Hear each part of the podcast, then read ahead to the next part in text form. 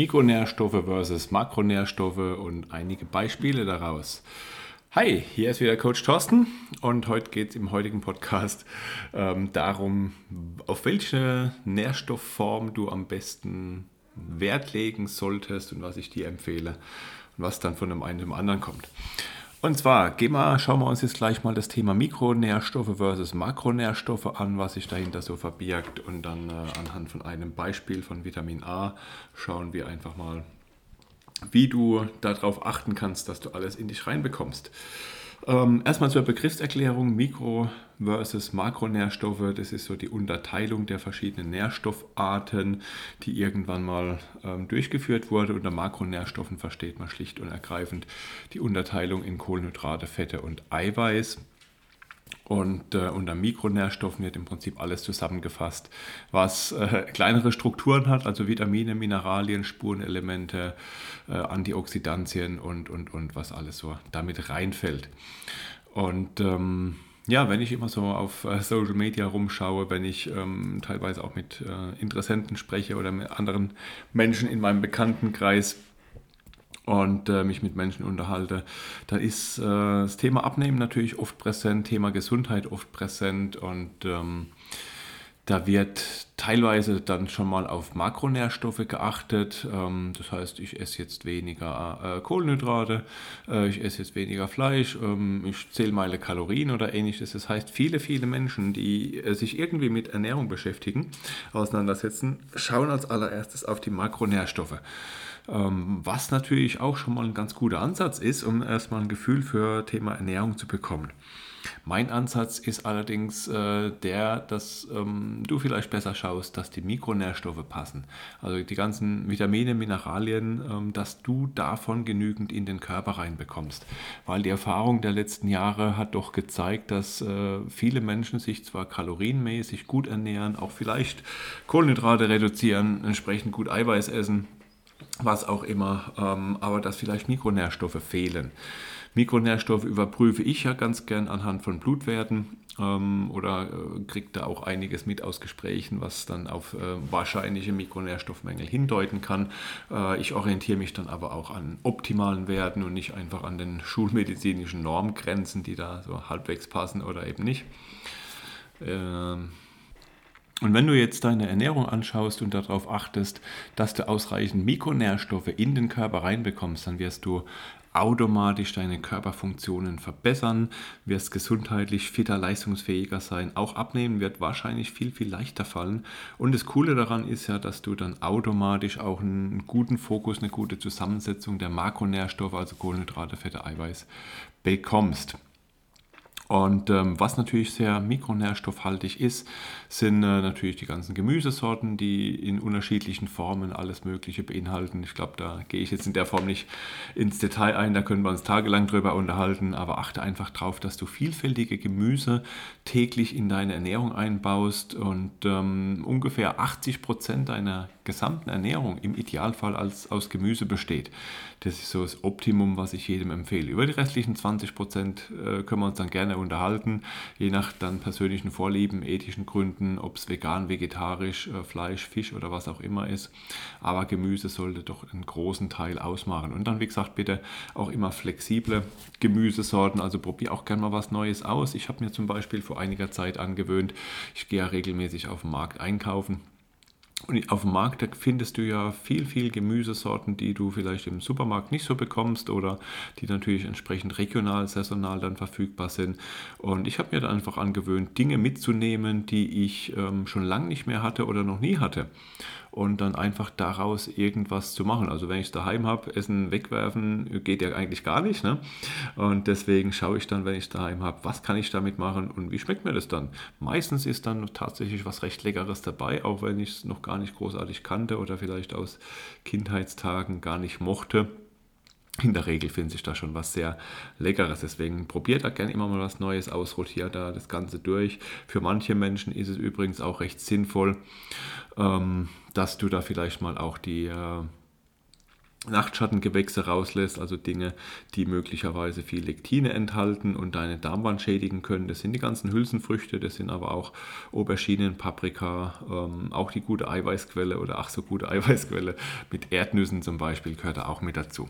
Also die solltest du vielleicht möglicherweise mal weglassen, wenn du eh schon Darmprobleme hast. Also, soviel erstmal zum Mikronährstoffthema und ähm, wenn du jetzt darauf achtest, wirst du wahrscheinlich dann hm, das einen Vorteil haben, dass du schneller satt bist, dass du viel, viel mehr Energie in den Alltag reinbekommst und ähm, dass du dadurch automatisch deutlich weniger Kalorien zu dir nimmst.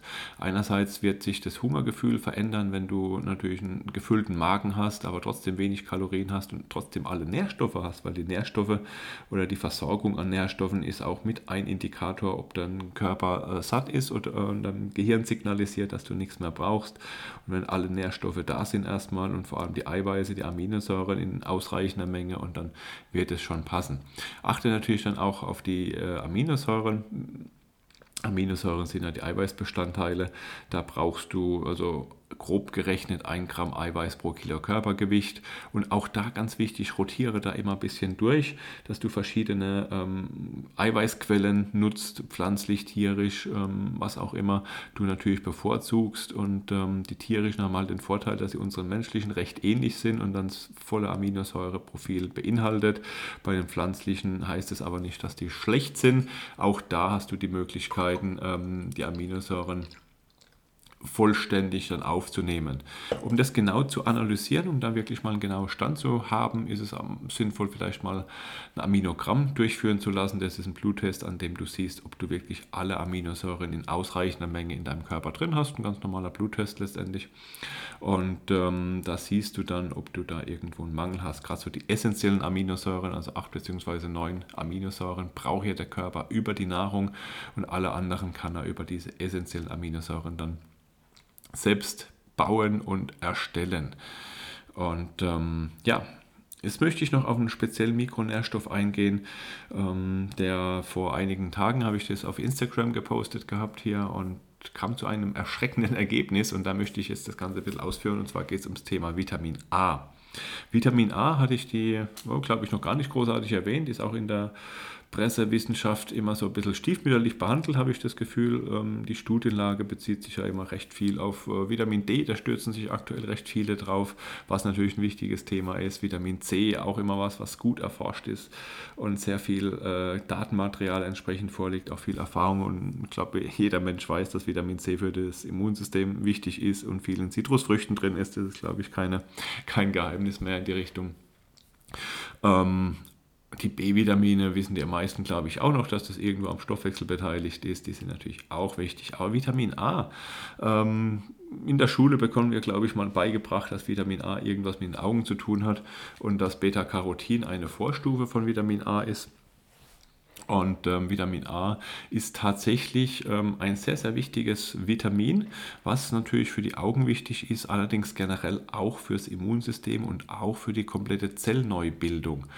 Ähm, das heißt, in vielen Situationen braucht der Körper einfach Vitamin A, um Zellen neu zu bilden, um dein Augenlicht zu verbessern und ähm, auch das Immunsystem zu unterstützen. Also das ist ein wichtiger Kofaktor in Verbindung mit anderen Stoffen wie jetzt Vitamin C und Zink und so weiter die am, äh, am, Immunsystem da stark beteiligt sind.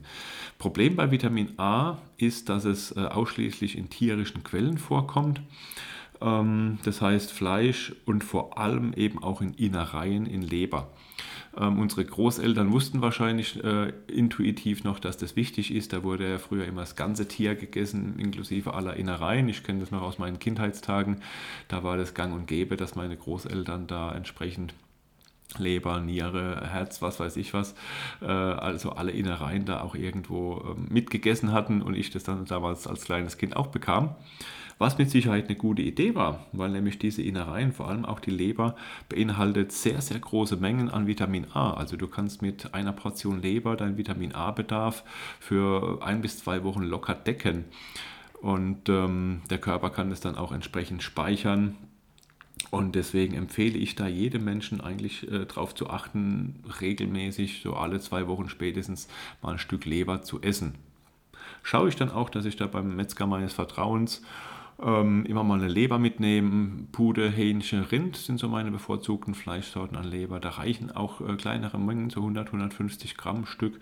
Und äh, schau da einfach nach Rezepten, wie du das ähm, zubereiten kannst. Ich bin da relativ unkreativ, haue das einfach in die Pfanne, brate das an, mache ein bisschen Gemüse dazu, Salz, Pfeffer drauf und dann schmeckt das auch.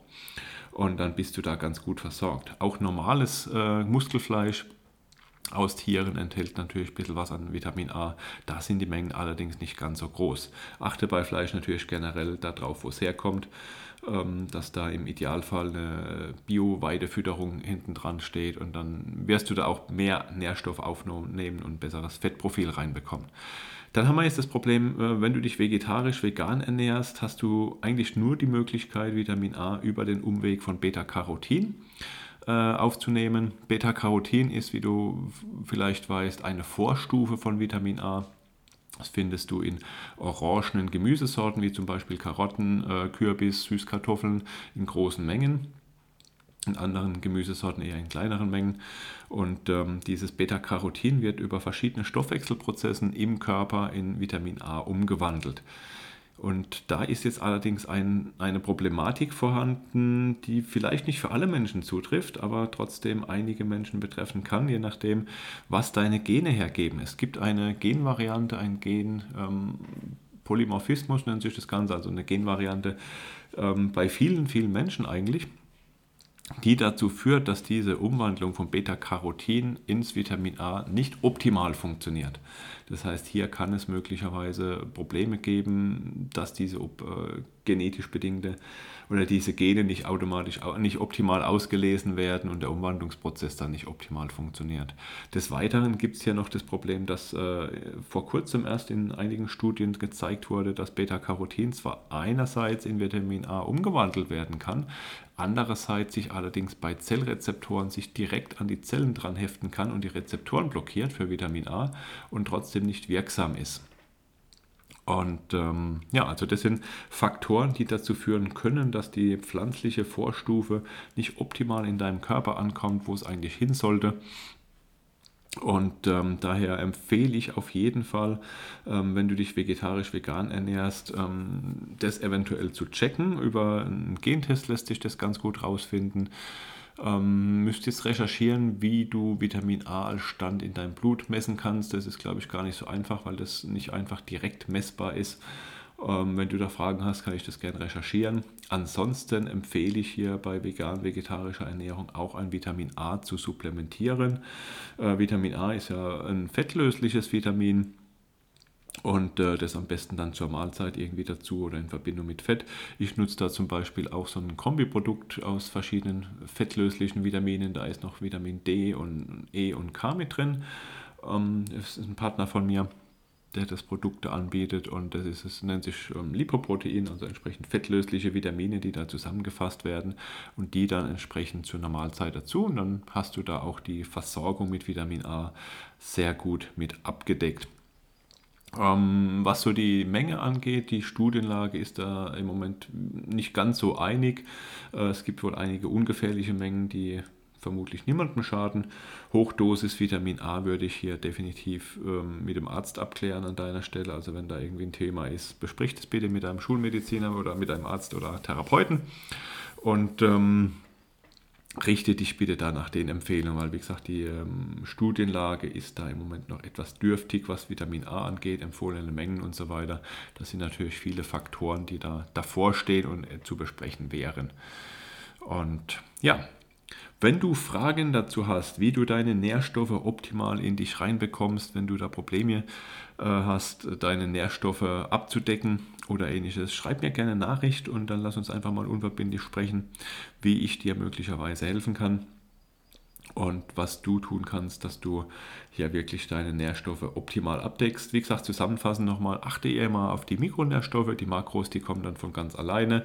Kalorienzählen bin ich ja kein Freund, da habe ich eine eigene Podcast-Folge schon dazu und wie gesagt, jetzt im speziellen Fall achte auf die Vitamin A-Zufuhr und äh, ich freue mich, wenn du den Kanal hier abonnierst und mir eine 5-Sterne-Bewertung auf äh, Apple, iTunes, Gedöns da, Apple Podcast hinterlässt und äh, freue mich, wenn du dabei bleibst. Bis zum nächsten Podcast und bis bald, dein Coach Thorsten.